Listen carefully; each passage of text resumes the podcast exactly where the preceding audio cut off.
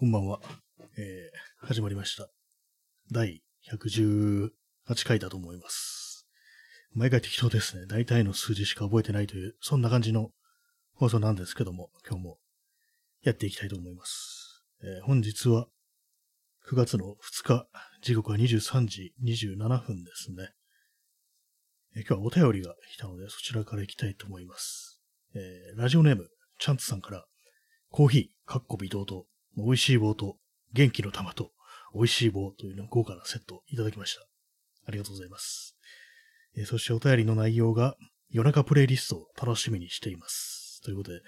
はい、えーお便りありがとうございます。そうですね、夜中、ミッドナイト、真夜中というものをテーマにした、そういう曲を集めた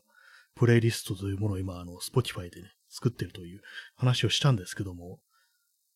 まあ、それ、できたら、こう、ポッドキャストで、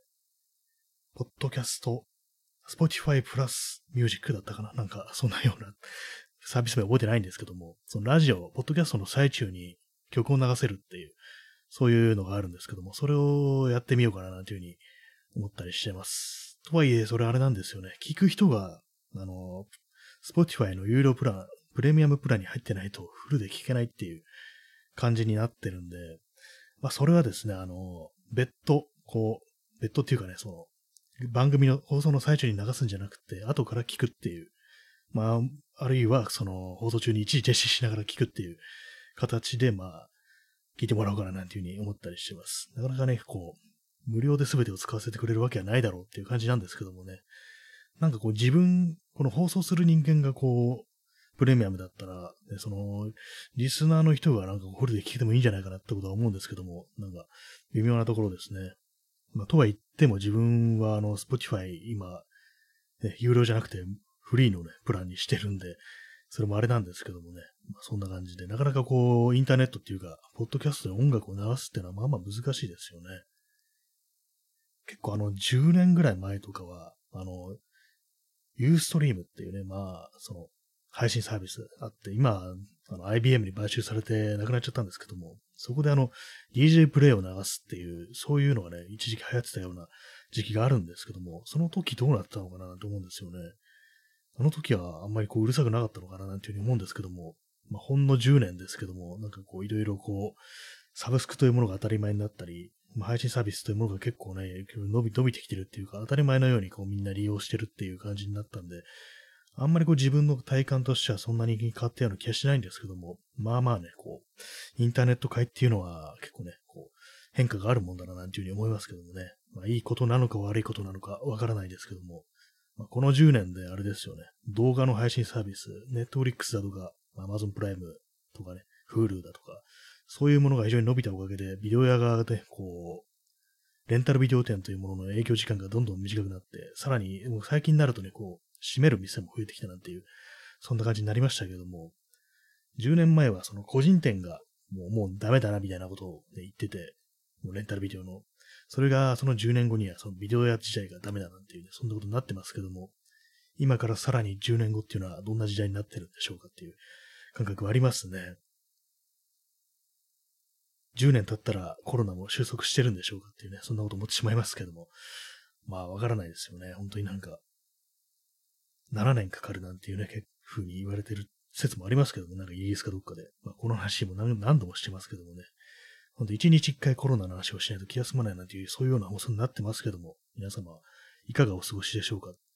てところなんですけども、なんかこれだけこう、感染する人が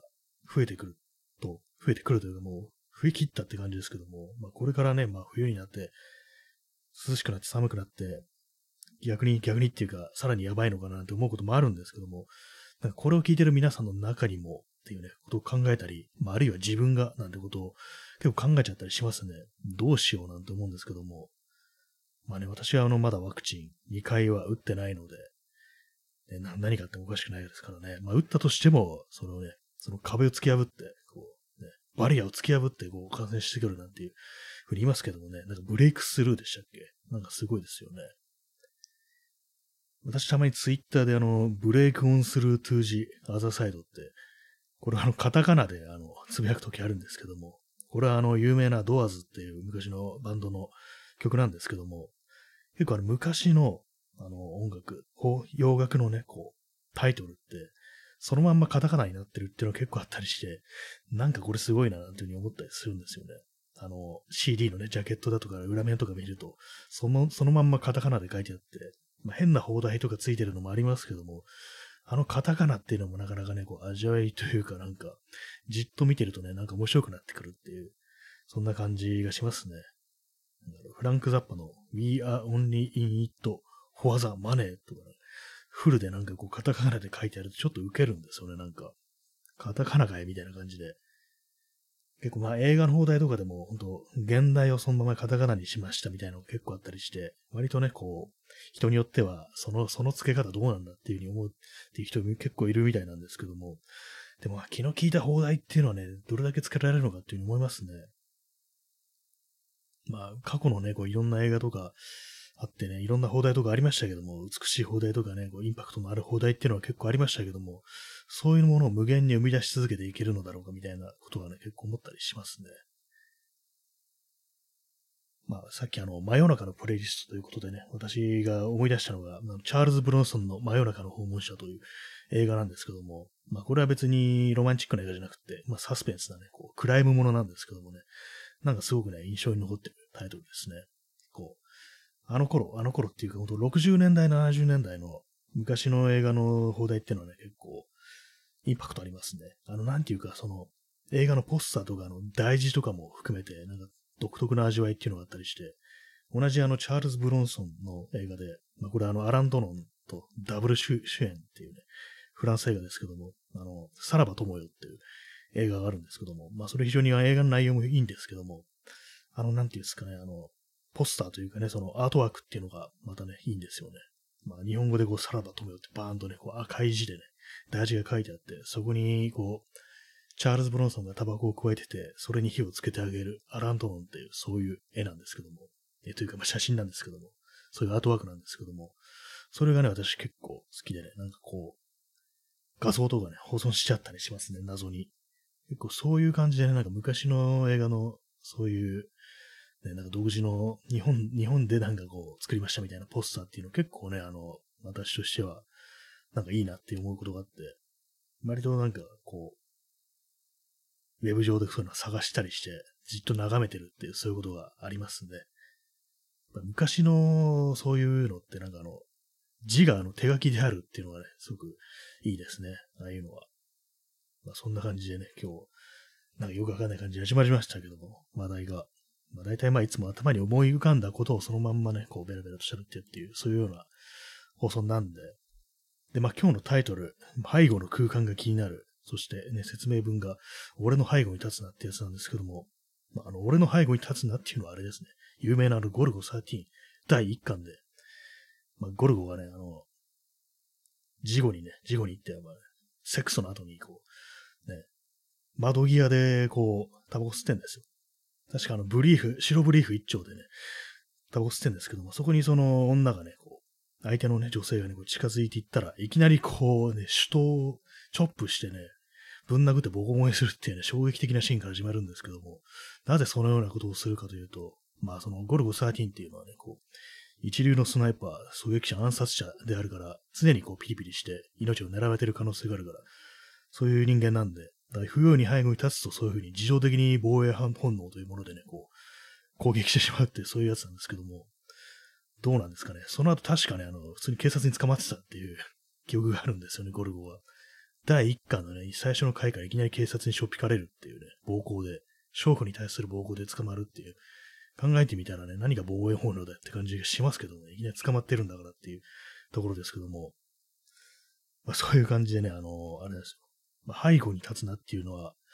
今日今、こう、私があの、この放送録音してるのが、あの、目の前にこう、自作の作業台があって、これが横に長いんですよ、結構。170センチぐらいあるやつで。ただ奥行きはそんなないんですけども。で、まあそこに、まあ窓際なんですね。窓、窓に向かい合ってる感じで。で、そこに、あれなんですよ。パソコンのモニターだとか、キーボードだとか、今はマイクとか、そういうものが置いてあるんですけども、結構まあ、そうすると背後にまあ空間があるんですね。まあ大体なんか部屋の中でね、机をくっつったら大体背後に空間できますけども、それは普通なんですけども、どうもなんていうね、この、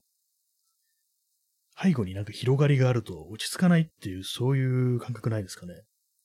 まあ、落ち着かないとまでいかないんですけども、本当はあの、背後、自分の後ろにあんまり空間がない方が、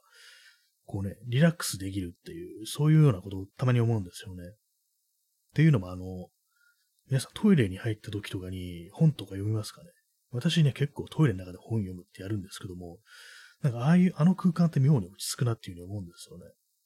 それはなぜかというと、やっぱり結構ある程度、こう狭いところの方が人間は安心するのではないかっていう、そういうことをね、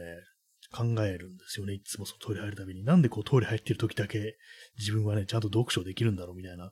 ことあって、まあ、永遠に入ってるっていうのもね、なんか疲れるんでね、出るんですけども、なんかどうにもね、そこう、トイレの中でしか本が読めないっていうね、そういう状態になることがあるんですよね。はい。口をすみ湿らすためにコーヒーを飲みます。今日もインスタントコーヒーですね。で、まあそういうね、そう、狭い空間が落ち着くのでだって思ったんですけども、こういうふうにあの、ポッドキャストとかね、ラジオとか録音するのも、なんかこう、ブース的なものを作った方がいいのだ、みたいに思ったりして、これ狭いところに入り込んで喋る方がなんかこう、いろいろ盛り上がるんじゃないかっていうね、ことを思うんですよね。まあそういうことをね、考えながら、こう、いろいろ、まあネットとかでね、こう、ポッドキャスト、ホームスタジオとか、ポッドキャスト、ラジオブースとか、そういうね、単語、英単語で検索して見てたりするんですけども、まあなんかね、こういろんなね、こう、まあ魅力的な感じのね、こう、ホームスタジオ的なものがね、画像出てきたりしますね。で、その中にあのイラストとかもあったりして、まあ、イラストってのは自由ですからね、現実じゃないから自分の好きなように組み立てることができるっていうね、そういう利点があるんですけども、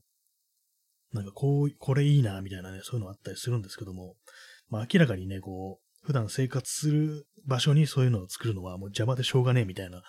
そんな感じになってしまうんですよね。大体まあホームスタジオなんて言いますけども。どうなんですかねなんか、たまに考えるんですよね。今、あの、普通に普段パソコンに向かい合うところに、こう、ポンとマイクを置いて、それだけでやってるって感じなんですけども、なんかこう、ついたて的なものを作ってね、なんかこう、気分を盛り上げたいなっていう気がするんですよね。前にあの、この、録音するときに、あの、スポンジ、まあ、音をね、吸収するスポンジみたいな、デコボコのスポンジみたいのを使って、こう、ついたてみたいのを作って、で、まあ、その音の反響を抑えるために、こう、マイクの背後に置いて、まあ、そうするとあんまりこう、余計な反反射というかね、音の反射がなくなるから、クリアに撮れるなんていう風に聞いて、ちょっと作ってみたんですけども、やっぱりこのパソコンに向き合う状態でそれをやってると、まあ、どうしてもね、その、モニターの前にそのついたてを立てるっていうことになるんですよね。そうすると、まあ、画面見えないから、まあ、不便なんですよね。まあ、そういうわけもあって、まあ、その、せっかく作ったね、その、反射防止の、音の反射防止のためのそのスポンジみたいなのも、今では使ってないんですけども、でもやっぱりね、ああいうものが、こう、撮ってますっていうような、そういう状態っていうか設備があった方が、まあ気分が盛り上がるっていうのはね、絶対あると思うんで、まあなんとかならないのかなと思うんですけども、目の前にね、そのついたてを置いて、かつモニターも見えるってなると、まあモニターの、モニターの方を情報に移動させるなんていうことを考えるんですけども、結構ね、今の私のそのパソコン周りのセッティングっていうのがもうかっちり固まってる感じで、なかなか動かせないんですよね。で、あと、背後の空間の空き、空いてるっていうのもあれなんですけども、なんか他にもね、結構、その、ものがね、あったりして、なかなかこれが難しいっていう、そういう感じになってる、そんなわけでございます。まあ、この話別にどこにも行き着かないんですけども、ああします、こうしますという話ではないのでね、別にこうなんてことないんですけども、やっぱりなんかこう人間というものは狭い空間というものに惹かれるっていうのがあるんじゃないかなとも思ったりしますね。まあ、とはいえ、それはあの、狭い空間といっても出入り自由である。すぐね、こう、席を外せるっていう、そういうことがね、まあ、前提になきゃいけないんで、まあ、なんでこんなこと言うかっていうと、私は私はですね、あの、結構あの、弊社恐怖症っぽいところがあって、まあ、これもね、結構ね、そう、大人、成人してからね、しばらく経つまで気づかなかったんですけども、なんかね、なんかこう狭いとこって嫌だな、というふうに思って、ちょっと座りてもします。あの、前にあの、友人宅に行って、友人の部屋に行って、で、まあ、その部屋はまあ、6畳で、あまり広くはないと。いろいろね、ベッドとかも置いてあるんで、まあ、あんまりこう、スペースはないんですよ。で、私、いつもその友人の家に行くと、まあ、ベッドの上に腰掛けるか、あと、こう、こたつが置いてあるので、そのこたつのところにね、こう、ベッドと壁の間のこたつに、どこに座ってるみたいな感じの状態だったんですけども、で、まあ、その、まあ、非常にまあ、狭いんですよ。その狭いところで、こう、その、こたつの、まあ、テーブルですね。テーブルの下に足入れ入れてて、なんか動きづらいな、この体勢と思ってて、たんですけども、なんかふっと怖くなったんですよね。このままここから出られなかったらどうしようみたいな。そんなこと絶対にないんですけども。普通にね、ただのこたつですからどかせばいいんですけども。まあ、結構出るのがね、難儀なね、感じの、なってるんですよ。なんかふとね、それに気づいたとき、急になんか恐ろしくなったんですよね。で、ちょうどその時あの、変なね、座り方をしてて足が痺れてたんですよ。で、それでこの、この足が痺れた状態のまま動けなくなって、ここから抜けられなくなったらどうしようっていうようなことをふと思って、その瞬間からなんかこう、狭い場所で動けなくなるっていうことに対する恐怖心みたいなものが頭をもたげてきたっていう、そういうことがあったんですよね。一度それに気づいてしまうと、なんかこう狭いところ、動けないようなところに行くっていうのもなんかこう嫌になって、そこからなんかもしかしたら自分はその兵所恐怖症の毛があるのではないかっていうそういうことに気づいたっていう、まあそういういきさつがあるんですけども、皆様何かしらの恐怖症はありますか、まあ、メジャーなのはあれですけどもね、あの、高所恐怖症。まあ、これはね、結構なね、人がいますけども、私の友人でも普通のね、こう、高いところじゃなくて、高層ビルとかの窓際も近づくの嫌だっていうのがいたりして、これ絶対に落ちないって分かっててもダメなのって言ったらダメなんだよねっていう風に言ってて、結構ね、やっぱりその人間の持ってる恐怖症というかね、そういう避けたいという気持ちっていうのは、人それぞれいろんなものがあるんだなっていうふうに思いましたね。結構高所恐怖症っていうと、まあ普通にね、こう、落っこちる危険性のあるところに行くのが怖いっていう、そういうことを想像するんですけども、完全にね、あの高層ビルとかでもぎっちりガラスが余ってて、窓があって、こう開けられないような、そういうようなところでも全然ダメっていう風に言ってるんで、へえって思いましたね。そこまでなんだっていうのがあったりして、まあ、私のさっきのね、あの、そのこたつの下に潜り込んで動けなくなったらっていうのも、まあ、同じような感じなんですけども、ね、普通に出りゃいいんじゃんっていう感じなんですけども、どうしてもその恐怖心というものが拭いがたいものがあるっていうね、反応してしまうという、まあ、そういうことなんでね、それこそがあの、恐怖症っていうね、感じしますね。えー、P さん、えー、看護家に入れられて生き埋めになったことがあるので、兵所恐怖症。マジですか？これは 看護家に入れ入れられて生き埋めになったことがある。これなんかそんな映画ありましたね、なんか。いかに脱出するかみたいな、なんかそんな映画だと思うんですけども。まあ、私はもう当然あの、兵所恐怖症なんで、これ見たことはないですね。本当なんでしょうか？そういうことがあったのでしょうか？ね。これは確かに兵所恐怖症になりますよね、実際そんなことされたら。絶対にね、こう暗くて怖くて、狭いところに入りたくないなんてなって当然ですけども、棺桶に入れられるって、あれですよね。死んだと思われて、こう、ね、埋められたか、まあ、あるいは、あれですよね。殺されるかっていうところですよね。イケメンされて殺されるっていうね、ありますけども、今思い出しましたね。あのー、火葬場で、火葬するときに、まあ、亡くなった人ですよね。当然のことながら。亡くなった人が、たまに中で、火葬、炉の中で、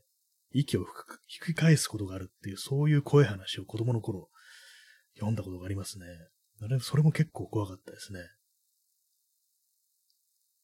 なんかね、あの、本当にあった怖い話的な感じのね、ニュアンスなんですけども。で、まあ、それ、入れられてね、燃やされた人のね、視点で文章が語られるんですけども、本当にあったのになんで死んだ人が文章を書いてんだよってね、話なんで、それはもう、あれなんですけども、結構ね、その子供の頃はね、割に怖かったですね、それ。本当にもう息を吹き返してね、もう燃えててね、どうしようなんていうふうに思うんですけども、実際そんなことがあったんですかね。昔の仮想とか今みたいにね、多分火力もそんなに強くなかった感じじゃないかなっていうふうに推測するんですけども、もしそんなことがあったらね、結構すぐに死ねない感じで、と思うんですけども、でもあれですね、あの、窒息して死ぬのかなって感じがしますね。割とあっさり。なんかあんまこう、ね、周りでこう火が燃えてたらすぐに酸素なんか使われちゃって、こうすぐにまあ窒息して、もう意識も戻らんっていう、そういう感じになるかもしれないですけども、まあでも想像するだに恐ろしいですね。あの、あれですね、あの、柘義治の昔の短編漫画で、昔って、まあ、次吉吉ってみんな昔だろって感じですけども、短編漫画で、それはですね、亡くなった人じゃないんですけども、あの、火葬場で働いてる人ですね、が、こう、その死んだ人の、まあ、灰が残ってるところで、でまあ、その中にいろいろ、こう、金品みたいなものが、まあ、棺の中に、こう、遺族が入れますよね。そういうのがあるったりして、あとまあ、人がね、こう、歯に入れてる金歯とか銀歯とかね、そういうものが残ってるから、そういうものをちょっとくすねようと思って、その、過疎場で、働いてる男がこう入ってってね、こう、漁ってるんですけども、そしたらこう、染みられてね、こう、火をつけられてしまうっていう、事故ですね。そういう話があるんですけども、それも相当怖かったですね。で、途中で気づくんですね、それは。なんかどんどんどんどん音がしてるから、こう、窓、ちょっと小さい窓みたいなものを開けたら中でね、こう、燃え盛ってるっていうそういうシーンがあったりして、それもね、かなり恐ろしい話だったんですけども、結構ね、そう、今、今の今まで忘れてました。その、さっき言った昔のね、本当にやった怖い話的な本に出てきた、その仮想の最中に息を吹き返したっていうやつは、ありましたね。なんか結構その、子供の頃読んだ話っていうのは、怖い話っていうのは結構ね、インパクトあるものも多かったんですけども、今みたいに忘れてるものも結構あって、こういうふっとしたタイミングで思い出すことがあったりしますね。はい、えー、火葬場の話でした。えー、火葬場のことをあの、昔の人は焼き場っていうふうに言いますね。なんかあれもちょっと恐ろしげな響きがあるんですけども、でもあれなんですよね。ああいう火葬場とかで、とか、まあ、あるいはその、お墓の墓穴を掘って埋める人のことは、なんか昔あの、音棒っていう風に呼んでたなんて話を聞いたことがあって、どういう感じかっていうと、音棒の音は影ですね。まあ今で言う陰キャの陰ですね。影ですね。で、棒はあの、亡者のもう、亡くなるっていう書いて、音棒なんていう風に呼ばれてたっていう話を聞いたことがあるんですけども、結構それがあの、まあそういう仕事に携わる人のに対してこう、まあ、差別的な目線というものが昔は結構あったみたいな、まあ、死に携わる人っていうね、ことで、そういうふうなことが結構あったらしいんですけども、なんかね、こう、うっかりね、こういう今みたいになんか火葬場、焼き場とか言ってなんかこうネタにして怖い話のネタにするとなんかこう、そういうなんか昔の差別的なね、こう、考えてみたいなものとね、ちょっと接続されてしまうかもしれないんで、ちょっとこれはね、ちょっと注意した方がいいのかなというふうにふと思いましたね。音棒っていう字面がね、結構すごいですからね。墓掘り人っていう、まあ、結構昔からまあそういう感じで、あまりね、こう、社会的にこうね、地位の低いものであるなんてされてるんだっていうのが結構まああったというのがあると思うんですけどもね、本当にまあ中世だとかそういう時代から、まああんまりこう、あれですね、怖い話をネタにすると、そういうふうに少しね、こう、どうしても過去のね、こう昔の世界のこう差別的な問題というものにどっかしらぶつかるっていうのは結構あったりしますね。割とオカルト趣味の人が、あの、非常に右翼的な、こうね、民族差別、人種差別的なことに対してね、こう、接近しやすいっていうのは結構、インターネットとかでもあったりする傾向にあると思うんですけども、なんかその辺は本当に注意してね、こう取り扱うものべきだと思いますね、怖い話っていうのは。何かを恐れるとかね、怖がるっていう気持ちっていうのも、なんかこう、そういうのは、言ってみればね、こう差別的なものから、こう、湧いて出てるなんていうのが結構あったりするでしょうからね、なんか本当にこう、あんまこう無邪気に楽しんでいいものではないのかもしれないですね、こう、怖い話というのは。まあ、急になんかね、首相なことを言い始めどうしたんだって感じですけども。まあ、それぐらいね、あの、インターネットの怖い話っていうのは、なんかそういうのを楽しんでる人の中には、そういう曲やばいのがいるななんていうのを思ったりして、でその手の、あの、オカルト系のまとめサイトだと、普通になんかね、こう、日本以外のこうアジアの、ね、人たちに対する非常にこう差別的な言葉というのが結構ね、バッコしてたりして、すごいたまにこうなんか読んだりしてそういうの当たったりすると非常にこう胸くそ悪いっていう、そういう風になることがありますね。えー、P さん、えー、都市伝説的なものがマジョリティの無知さ由来によっていることが多いので、ああ、そうですね、都市伝説っていうのもなんか本当にこう、あれですよね。まさにこう、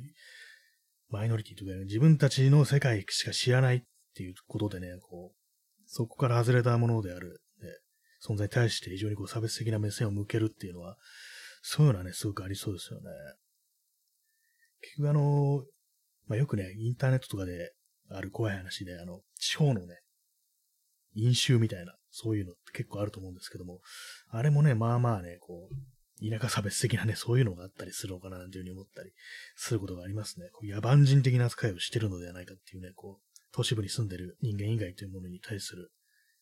なんかね、こう、いろんなね、こう、そういう目線とかがね、どうしても入り込んでくるっていうのは思いますね。そういうのが入り込みにくいのは、あれですかね、やっぱりこう、自然とかね、山とか、こう、海とかそういうものだと、あんまりこう、なりにくいかななんていうふうに思いますね。あれは自然災害による犠牲者がそういうふうにこう、化けて出るみたいな感じになるんで、あんまりこう差別的な目線っていうのはちょっと入りにくいっていうような感覚もあるんですけども、えー、P さん、都市伝説紹介されタレントが排外主義化してたような気が、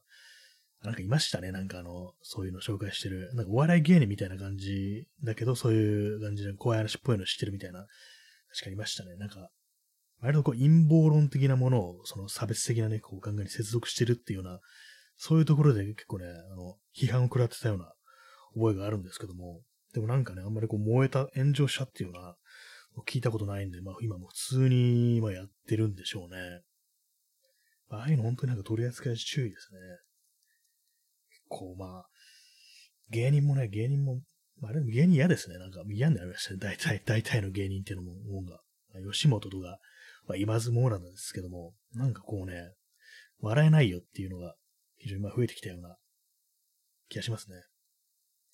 え稲川淳二の、えー、P さん、稲川淳二の怖い話は戦争被害由来のものもあった記憶。結構ありましたね、確か。あのまあ、空襲で亡くなった人の霊がこう現れるなんていうのがあったりしたんですけどもね。こう私の覚えてるのでは確かこう、まあ、あるね、こう、場所、でこう、まあ、夜道で、たくさんのこう、人たちが歩いてると。なぜか。な、こんな夜中になんだろうと思ってよく見たらみんなこう、ボロをまとってたりとかね、結構大怪我してたりとか、で、髪とかボサボサだったりしたっていうのがあったりして、それが一体何だったのかっていうね、その人たちが消えてしまったけども、あれ一体何だったんだろうと思ったら、まあそこで多くの人が、大変多くの方が亡くなったと。まあ、空襲があってみたいな、そういう話が確かね、あったと思うんですけども、まあ、戦争もまあまあありますよね。結構あの戦争の、まあ、こう、あれなんですけども、そういう戦争被害というものが怖い話になるっていうのは結構あるんですけども、あまりこう、加害的なものって語られないですね、やっぱりこう。とも日本でこう、なんかこう、あるね、怖い話だとか、戦争にまつわる話ってなると大体がまあ、こう、被害者、自分が被害者であるっていうのが結構多くてね、やっぱ加害の意識ってのものがあんまりこう、出てこないですね、やっぱり。まあ、そういうのも、なんかこう、ね、なんていうか本当に嫌な話ですけど、国民感情的な感じでそこら辺は目に、目を向けたくないみたいなところで、あんまりそういう話が出来上がらなかったのかな、なんていうふうに思うんですけども、戦争、戦争にまつわる怖い話、たくさんあるはずなんですけど、まあ、あんまりこう出てこないですね。最近あれですね、あの、あんまりこう稲川成分をね、補給してないので、ちょっとね、ここらでね、いろいろ聞き出しないとなって思いますね。Spotify にあの、稲川淳二のね、怖い話の音源があるんでね、ちょっと聞いてみようかななんて思いますね。ああいうなんか配信サービスで稲川淳二の、ね、こう、語りの音源があるってちょっと面白いですけどもね、音楽じゃないものもあるんだっていう感じでね、ちょっとあの喋りというものは少し自分の中に血肉としてね、こう、取り入れたいななんていうふうに思うんですけども、まあまあね、あの、何十年もね、続けた芸というものはやっぱりすごいっていうようなことは結構思ったりしますね。私も何十年か続ければね、ああ、こういう喋り方するよね、みたいな、そういう特有のなんかこう、口調というものが出来上がるんですかね。わからないですけども。まだ一年ちょいですからね。まあ、先は長いといったような感じで、まあ、とりあえず口毛を生やすところから始めていこうと思います。まあ、そんな感じで本日118回目の放送でしたけども、もうすぐお別れの時間が近づいてこようとしております。えー、29分39秒ですけども、はい、微妙に余りましたね。最後の最後ね、ピタッと合わせるのがかなり難しいんですよね。なんか、最初の頃もう少しね、結構ピタッとやれてたんですけども、少しね、勘が鈍ってきた感じはありますね。その辺の。廊下かもしれないです。まあ、そんな感じで本日はこの辺りで終わりたいと思います。それでは、えー、おやすみなさい。